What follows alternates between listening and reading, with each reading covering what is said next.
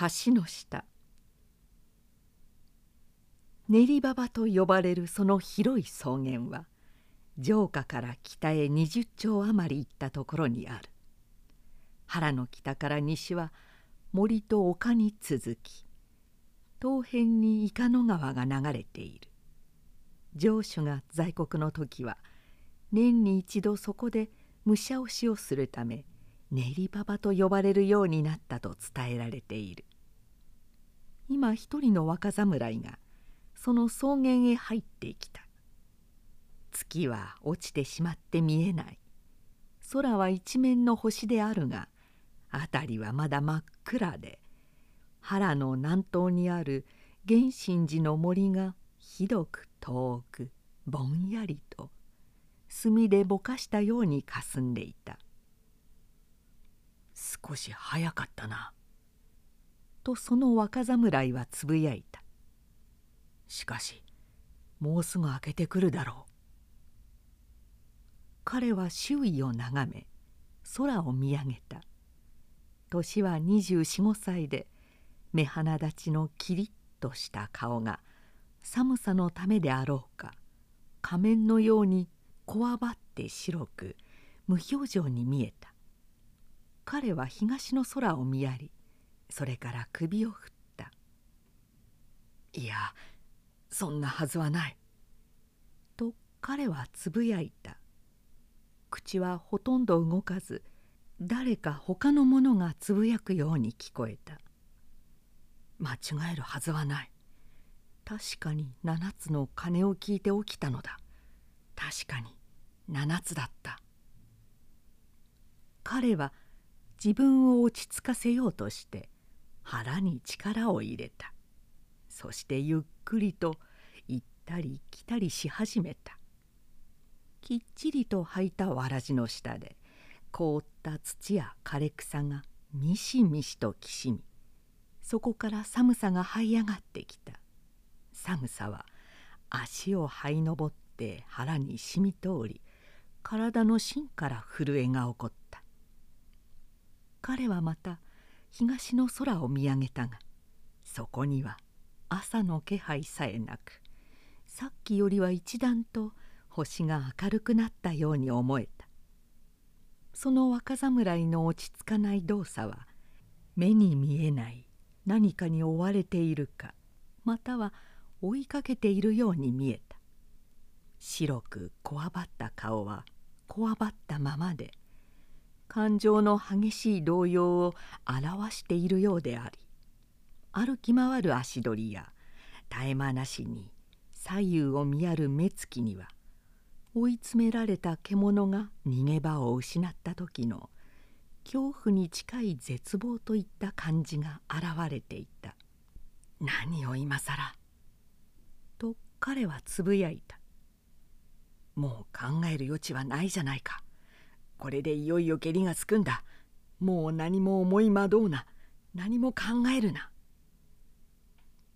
腹部から胸の方へと震えが波を打ってこみ上げ歯と歯が細かく触れ合った。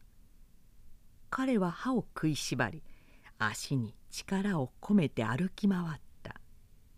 やがて源信寺で鐘が鳴り出した。彼は上の空で聞いていたがぼんやり7つ数えたので我に返った「7つじゃないか」と彼は言った。捨て金を別にして確かに7つだった。すると国を間違えたのか。家で聞いた国の鐘が7つだと思ったがそれではあれは8つだったのか。と彼は思った。空の模様で見ても今7つが正しいらしい。約束の6つ半まではたっぷり3時間近くある。バカな間違いをした。上がっていたんだなと彼は思った。どうしよう。寒さのために震えながら彼は自分に問いかけた。帰って出直すわけにもいかない。そうはできない。と言ってここにこうしていれば体が凍えてしまう。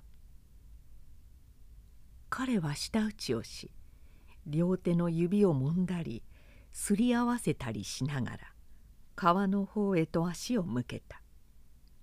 自分がどっちへ歩いているのかも知らず川の岸まで来てようやく気がつき驚いて立ち止まった。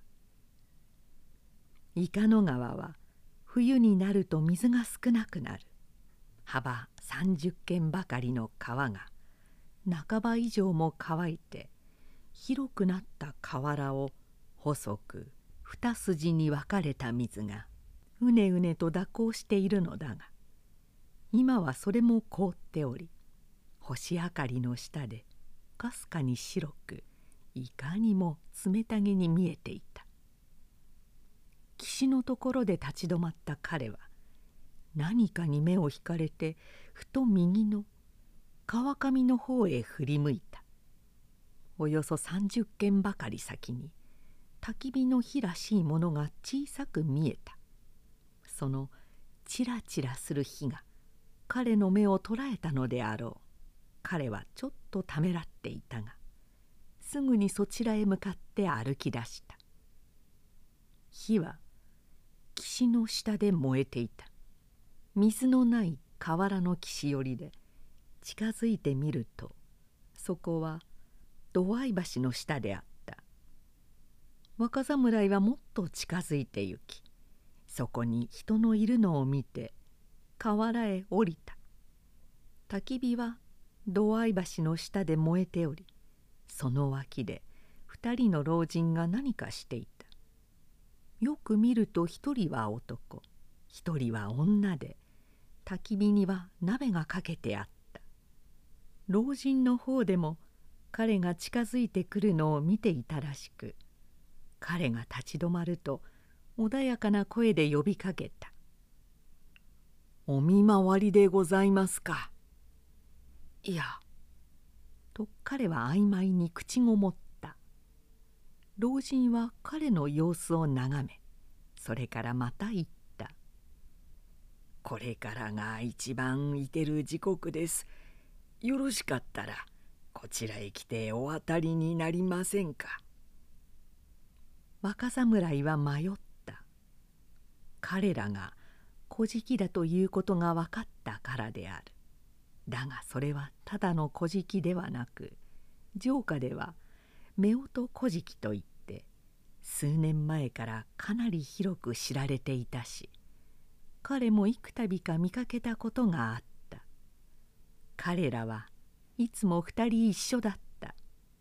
他の古事記とは違って身なりもさっぱりしており人の家の勝手口で残った冷や飯や祭をもらうほかには道端で物乞いをすることもないし銭などには決して手を出さなかった。人柄も悪くない。何か訳のある夫婦だろう。城下の人たちはそう言って着古したものなどをわざわざ持って行ってやるものもある。という話を聞いたこともあった。ではと若侍が言った。邪魔をさせてもらおう。老人は「どうぞ」と言いかけてある鍋を下ろすと後ろからむしろを取り出して焚き火の脇へ敷いた。むしろは新しいものでまだ甘酸っぱいような藁の匂いがしていた。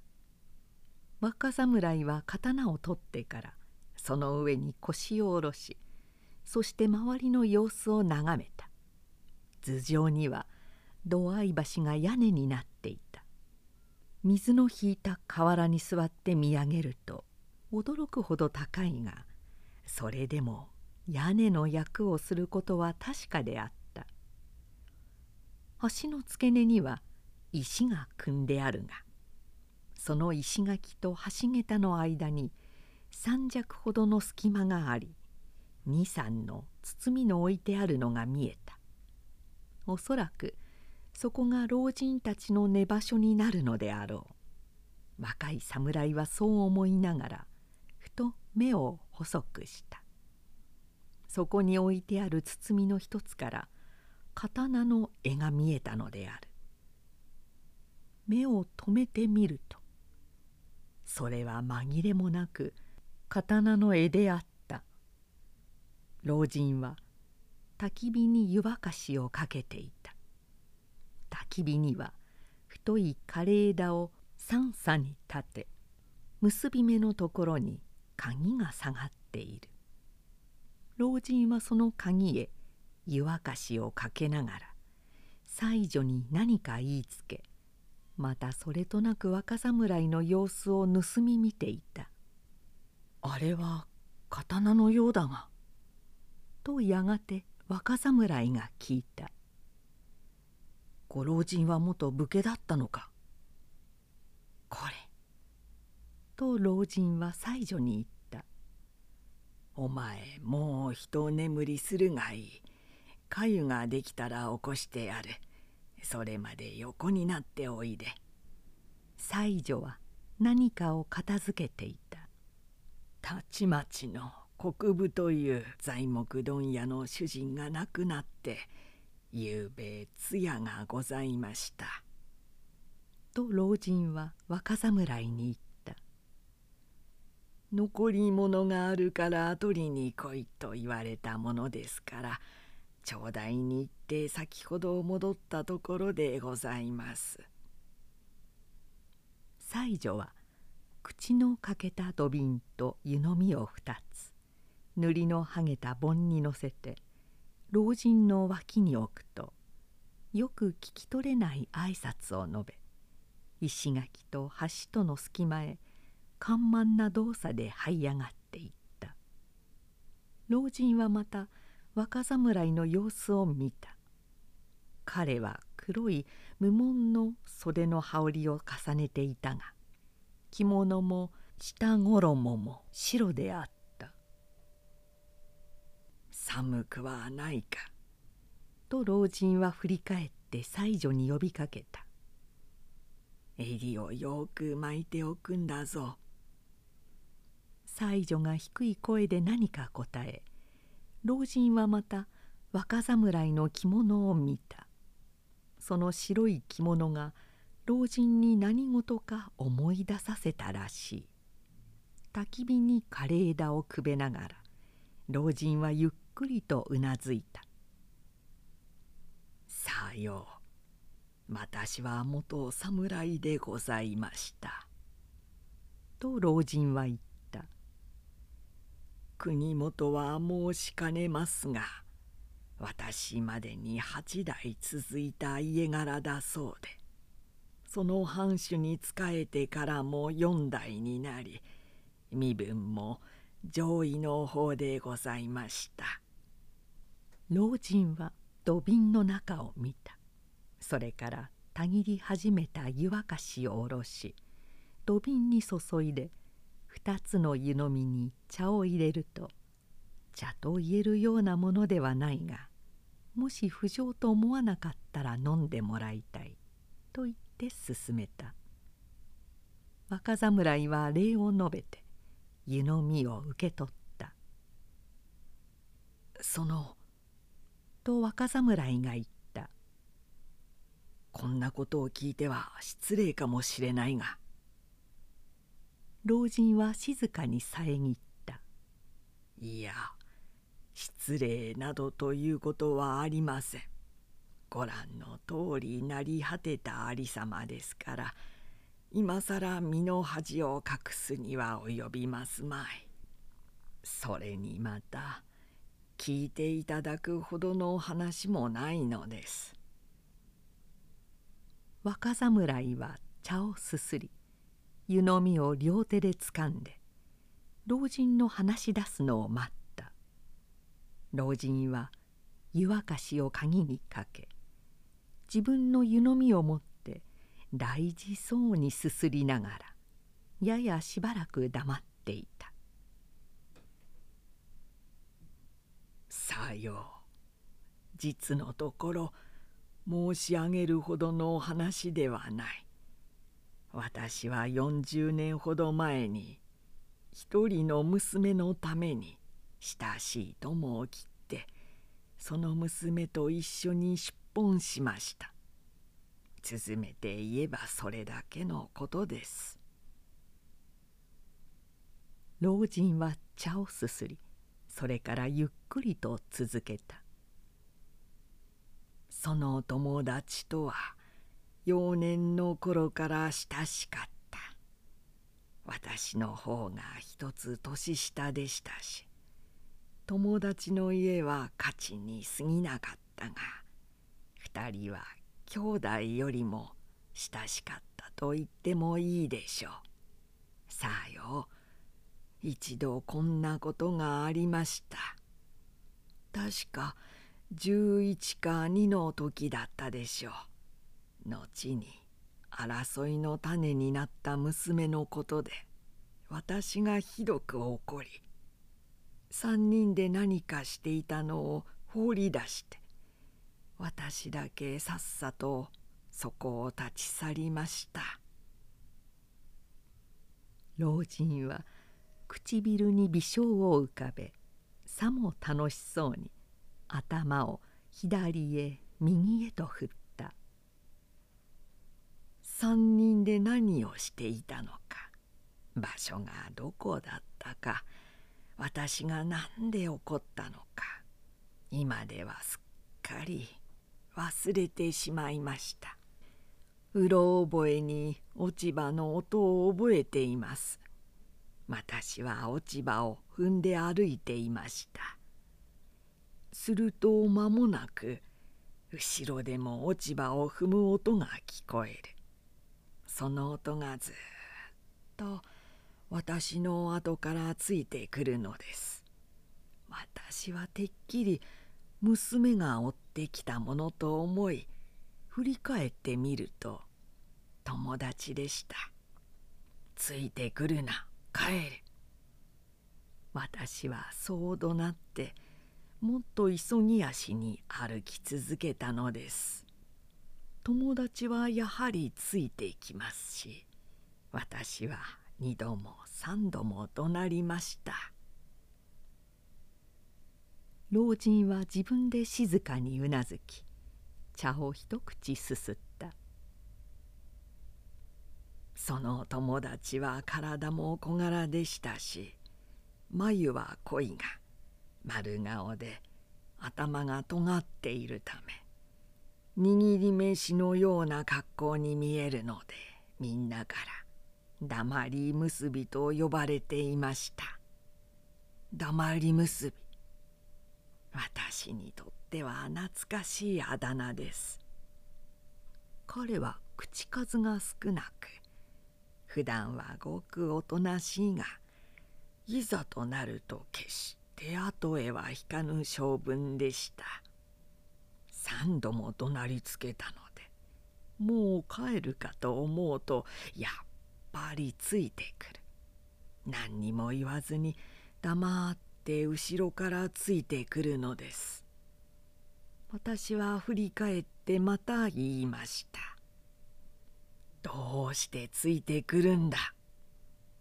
すると彼は答えました。だって友達だもの。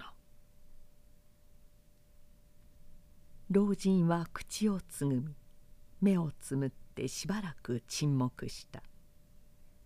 若侍はそっと老人を見たがすぐにその目をそらし両手で持っている湯飲みを静かに回した「だって友達だもの」と老人は繰り返しそれからまた続けた「もし正確に言うなら二人が兄弟より親しくなったのはそれから後のことだったでしょう。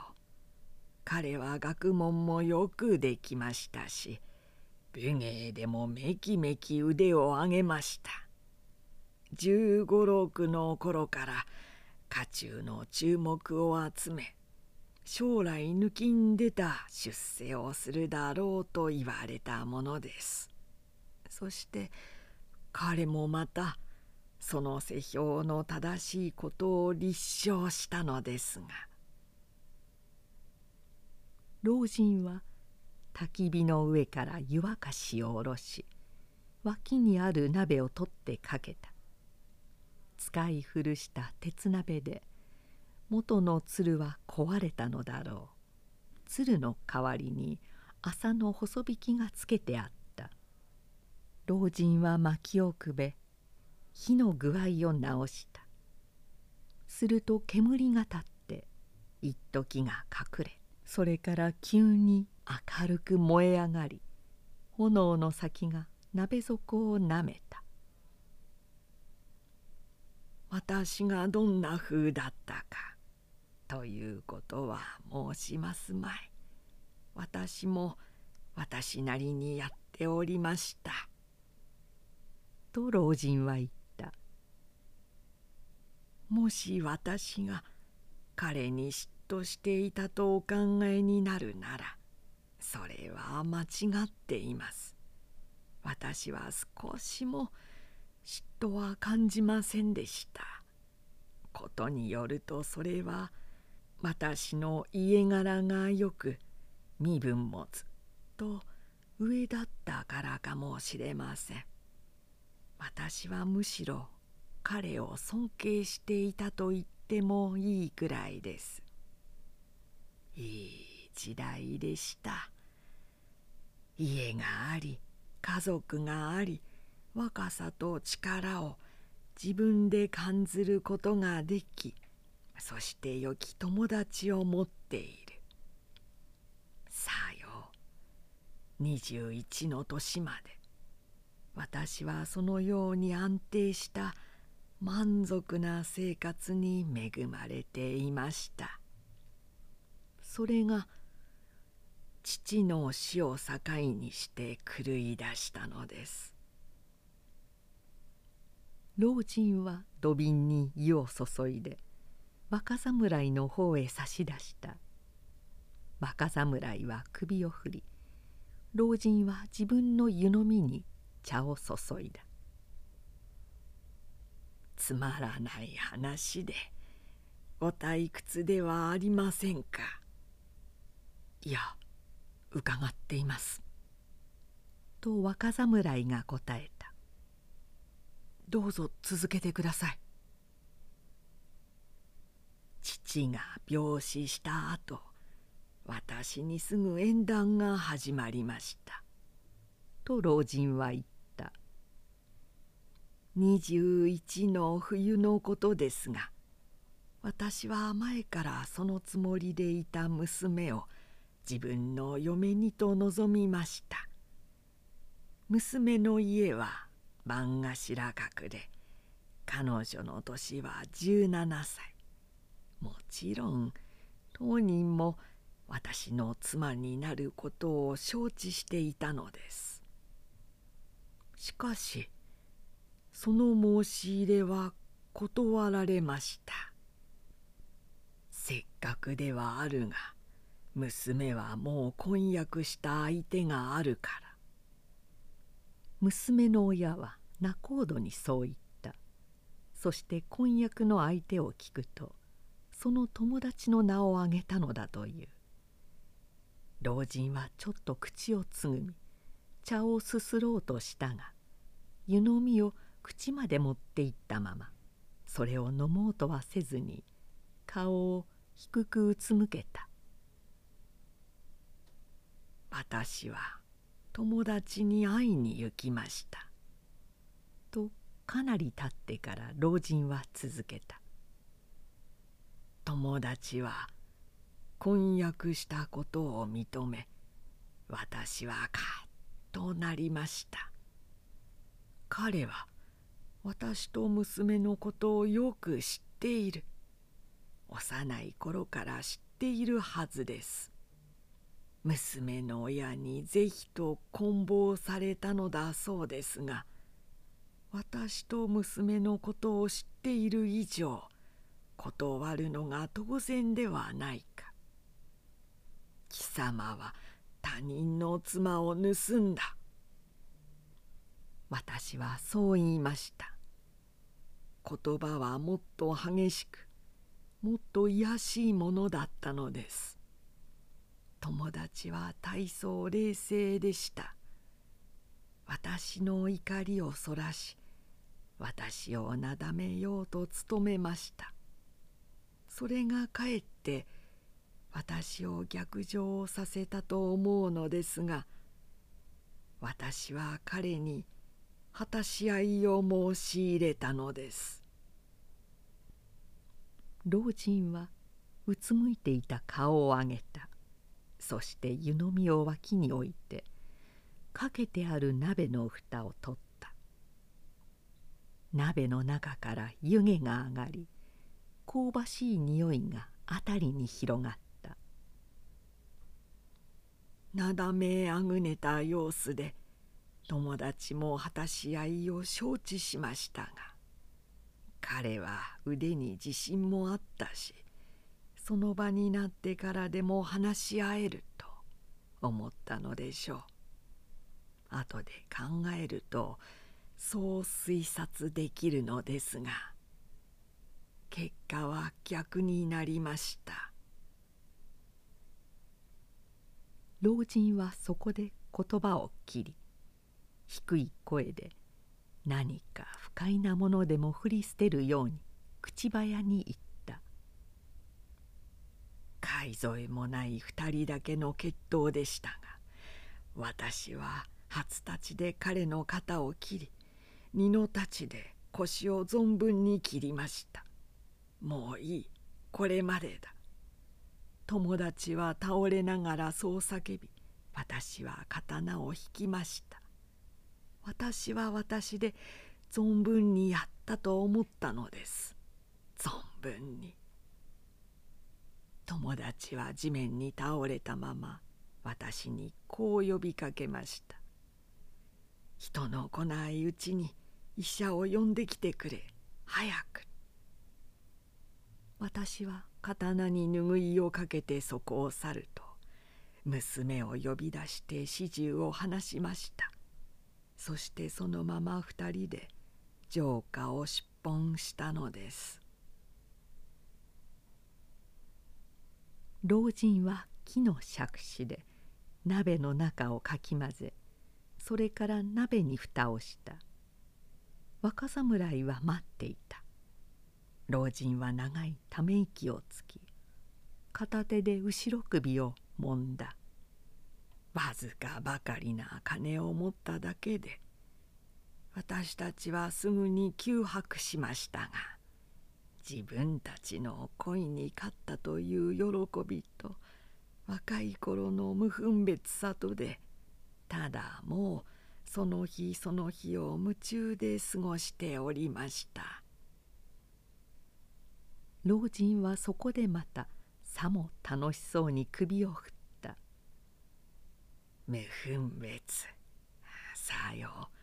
無分別もあながち悪くはありません。一日や二日食事のできないようなことがあってもかえって二人の愛情を強め自分たちが恋に勝ったということを確かめるように思えたものです。もちろんそれは2年か3年しか続きませんでしたが老人は低い声で笑った薪を火にくべながら喉でクスクスと笑い失礼と言って続けた。今この火を見ながら思ったのですが火を燃やすには薪がなければならない。薪がなくなれば火は消えてしまう。私たちの場合もそういうことだったのです。人を狂気にさせるほどの恋もいつかは冷える時が来る。恋を冷えないままにしておくような薪はない。それでも家を持ち子供が生まれ生活する能力があれば別でしょう。私たちにはそれがなかった。幸か不幸か子も生まれず職業といえるものも身につかず家と決まった住居を持つこともできなかった。その時ばったりの稼ぎを追って東へ行き西へ行き2年と同じ土地にいたことがないという暮らしが続いたのです。失本してから7年目のことですが。と老人は続けた。私たちは一度国元へ帰りました。いっそ名乗り出て処罰を受けようと思ったのです。しかしそれができなくなった。というのは3年前に母は死に家名も断絶していましたし私の切った友達は生きていたばかりでなく200石余りの小姓頭に取り立てられていたのです。さよう。存分に切ったと思ったのは誤りで友達の傷は刺したることもなかったしかえって家中の同情を集める結果になったようです。これでは名乗って出ることはできません。仮にそうする勇気があったとしても世の物笑いの種になるだけで何の意味もないからです。私たちはすぐにそこを去りました。妻をその実家へ帰らせることも不可能であった。妻にはもとよりそんな気持ちはない。そのくらいなら自害をすると妻は言った。こうしてまた二人は放浪生活に戻ったのだがお互いの気持ちは前よりも悪くなった。価値に過ぎなかった友達が200石余りの小姓頭になっていたこと。大層藩主に目をかけられているので将来さらに出世をするだろうこと。老職の家から妻を迎えすでに一男一女の子があることなどが二人の気持ちに深い傷跡を残したのである。あの時自分さえ出しゃばらなければ妻は今彼を夫にし家中の人たちの羨望と尊敬の中で安穏な生活ができたのだ。老人はそう思ったし老人の妻はまたこう思った。この人をこんなに落泊させたのは私の責任だ。この罪を償うことはできない。そして二人はかの友達を憎んだ。彼さえいなければよかったのである。二人は幼い頃から互いに好き合っていたし成長してもその愛情は変わらなかった。身分に少し差はあったが結婚が許されないほどの差ではなかった。かの友達さえいなければ二人は一緒になれたであろうし家柄と身分とで平安な生活ができたことだろう。二人をこのような不幸に追いやったのはかの男である。憎むべきはかの男だ。友達を憎むことが一時私どもの愛情をかきたてたようでした」と老人は首を振りながら言った。しかしそれも長くは続かなかった。憎悪という感情の中には人間は長く住めないもののようです。そしてまたその日その日の稼ぎに追われる生活ではどんな感情もすり減ってしまうのでしょう。さよう。あとは申すまでもありません。40の年を越すと間もなく私は左足の痛風で力仕事ができなくなりそれ以来ずっと小じ暮らしをしてまいりました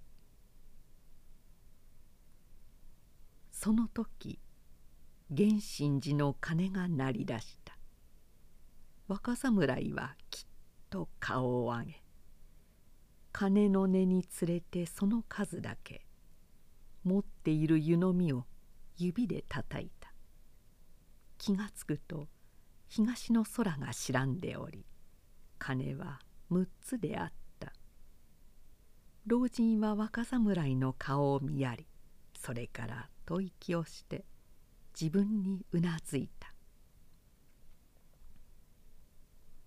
この橋の下には人間の生活はありません。と老人は静かに話を続けた。こういうところで寝起きするようになってからの私は死んだも同然です。橋の上とこことは全く世界が違いますがそれでも私には橋の上の出来事を見たり聞いたりすることはできます世間の人たちは古事記に気を兼ねたりはしませんしもうこちらにも世間的な欲や見栄はない。ですからどんなこともそのままに見そのままに聞くことができます。いいものです。ここから見る景色は恋も過ちも誇りや怒りや悲しみや苦しみさえもいいものに見えます。老人はまた鍋の蓋を取り杓子で中のものをかき混ぜた。前よりも濃い湯気が立ち何かの煮える香ばしい匂いが前よりも強く辺りに広がった。この足が痛風にかかり小じをして回るようになってから私はしばしばあの時のことを考えるようになりました。老人は鍋に蓋をしため息をついていった。果たし合いを挑むほかにやり方はなかったろうか。どうしても娘を自分のものにしなければならなかったのだろうか。少年の時怒って立ち去る私の後から友達は黙ってついてきました。私が帰れと怒鳴ってもやはり辛抱強くついてきてそうして友達だからと言いました。友達だから。老人は頭を垂れ垂れた頭を左へ右へと揺り動かした。焚き火の明かりを受けてももう光を見せなくなった灰色の薄い髪の毛が乾いたまま心もとなく揺れた。老人は薪をくべ長いため息をついて静かに顔を上げた。あの時友達のところへ行く前に茶をいっぱいすするだけでも考えが変わったかもしれない。堀端を歩くとか絵を眺めるとかほんのちょっと気を沈めてからにすれば事情は全く変わっていたかもしれません。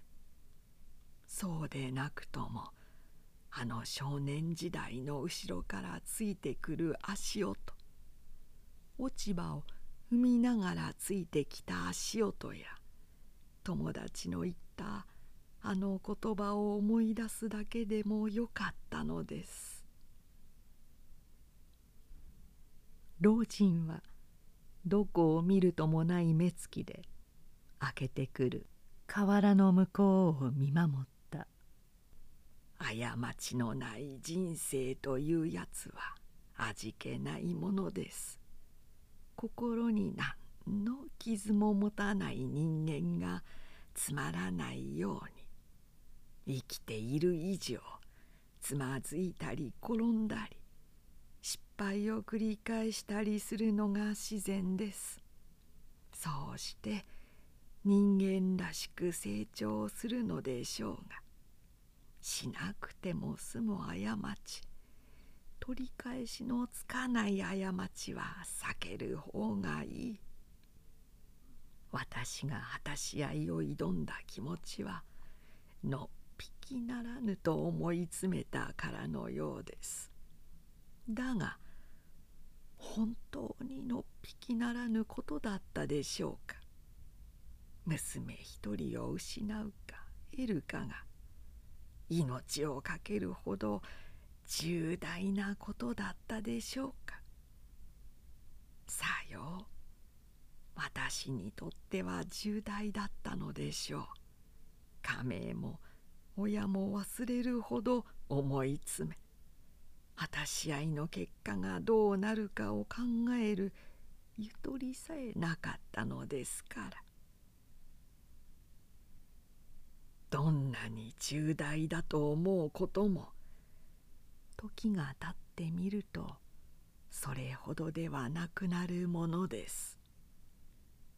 と老人は言った。家電の刀一振りと親たちの位牌だけ持って人の家の裏に立って職をこい。ホラー穴や橋の下で寝起きをしながらそれでもなお私は生きておりますしこれはこれでまた味わいもあります。そしてこういう境外から振り返ってみると何一つ重大なことはなかったと思うのです。恋の冷える時間はごく短いものでしたし友の出世もさしたることではない。友達はその後さらに出世をしたでしょう。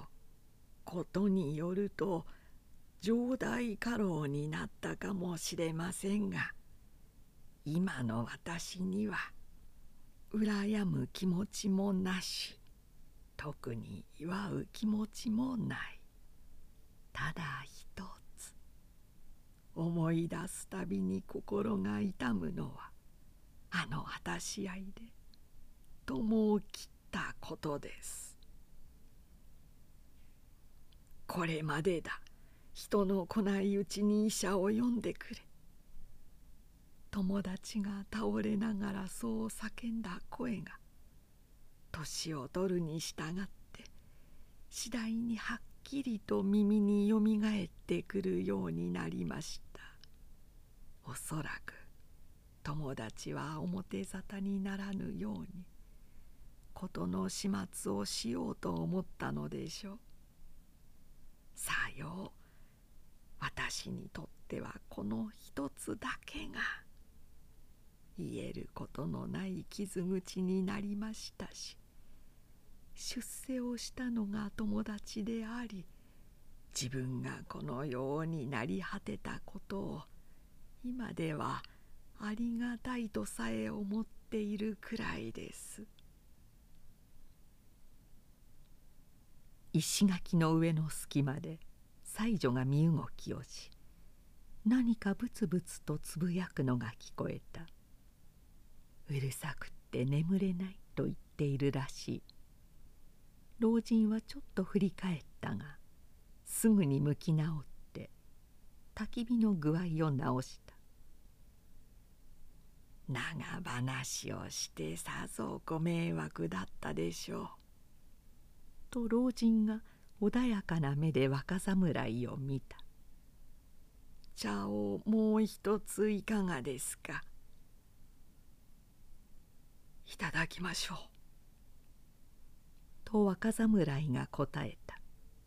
しかし声が喉でかすれたので彼はもう一度繰り返した「ええいただきます」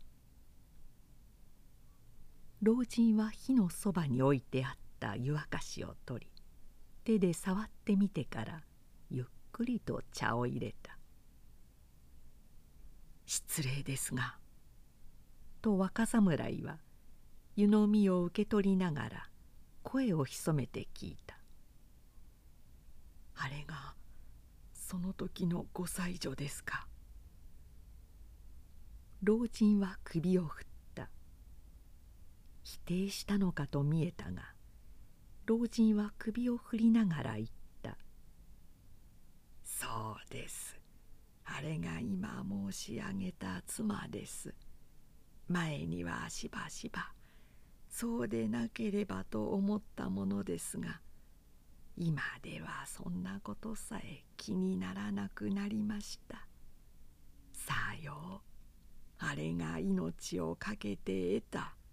私の妻です。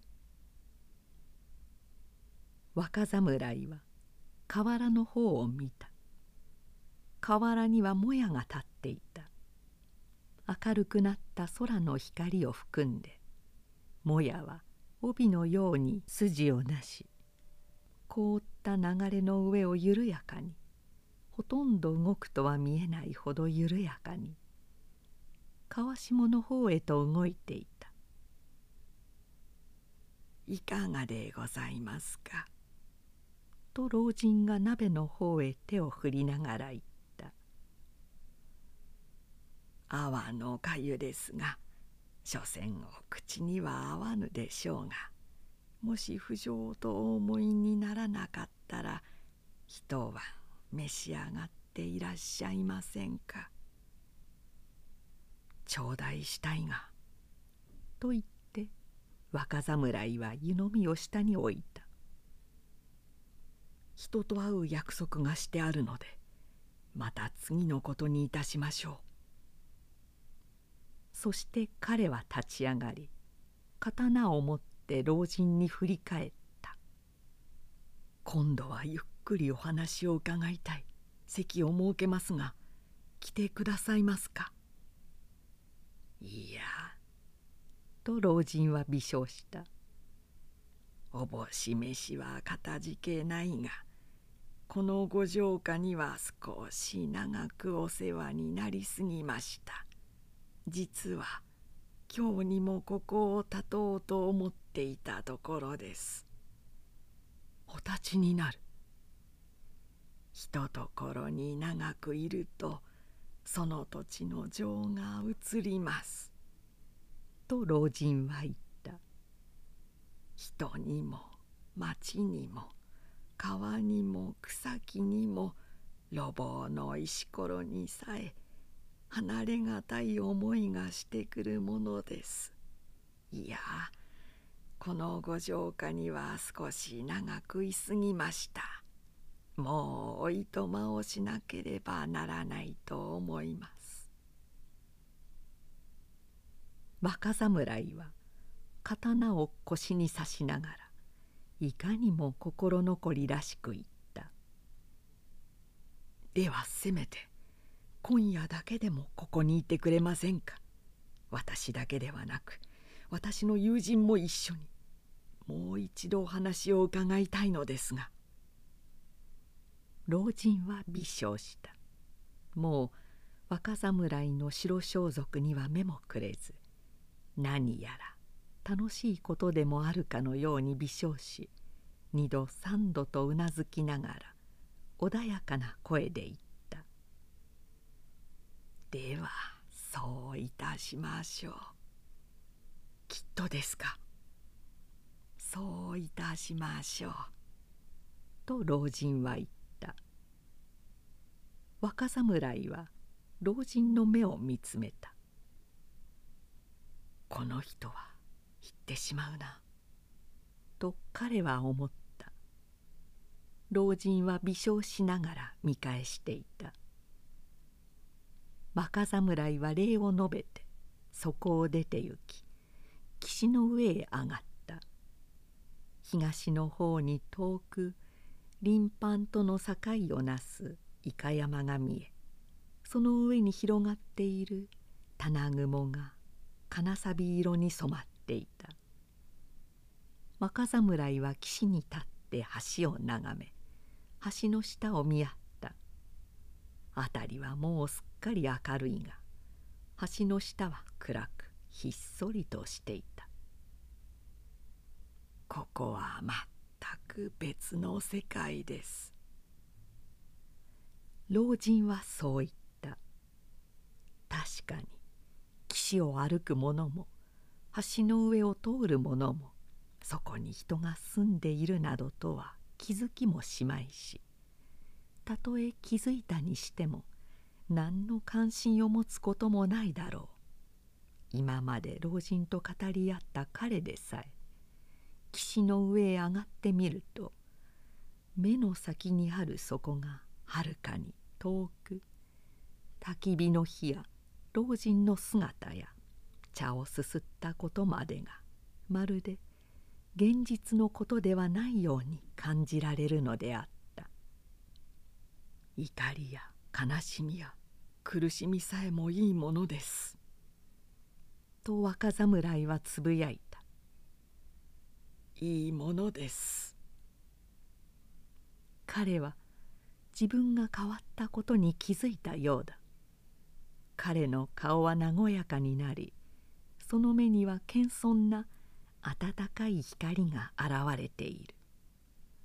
彼は唇に微笑を浮かべそうして口の中で暗唱するようにつぶやいた。心に傷を持たない人間がつまらないように。過ちのない人生は味気ないものだ。彼は伊香山の方へ目を上げた。棚雲は明るいボタン色に染まりその上空は浅葱色にぼかされていた。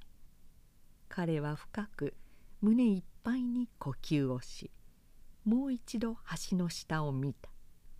そこはまだ暗くひっそりと人の気配もなくただ青白い煙だけが薄く静かに河原の方へとなびいていた。若侍はその景色をしっかり覚えておこうとでもするようにややしばらく見守っていたがやがて向き直ると練り馬場の方へと歩き出した。その広い草原にももやが立っていた。もやは地上二尺ほどのところを一面に覆いそれとは見えないほどゆっくりと濃淡の筋をなして揺れ動いてい歩いてゆく足の下で霜柱の砕ける快い音がした。彼は自分が温められているのを感じ少しばかりそわそわした。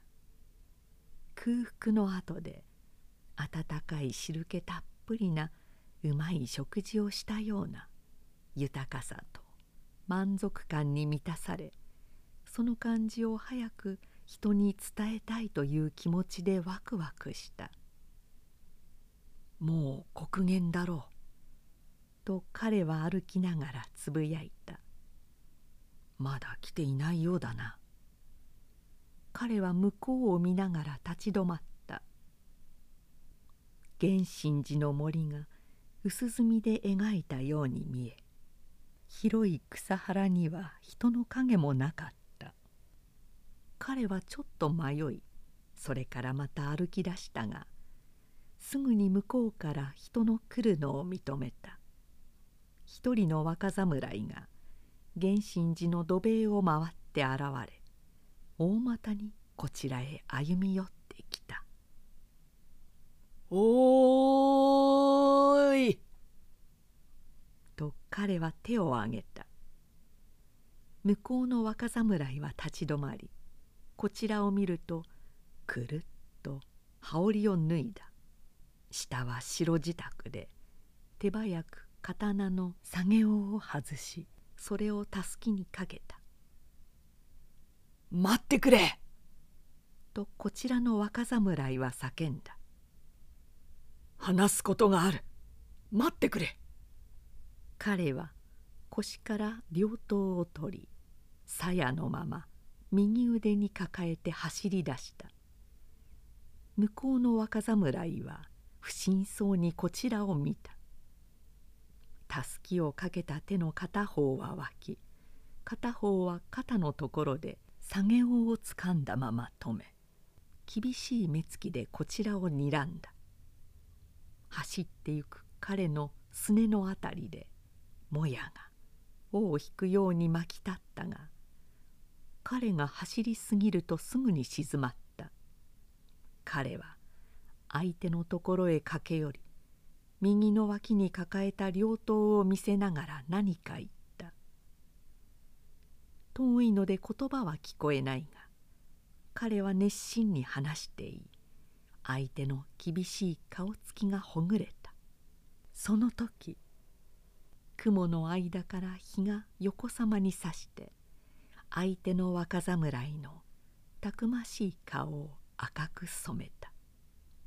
その若侍は大きくうなずき手を伸ばしてこちらの若侍の肩をたたいた。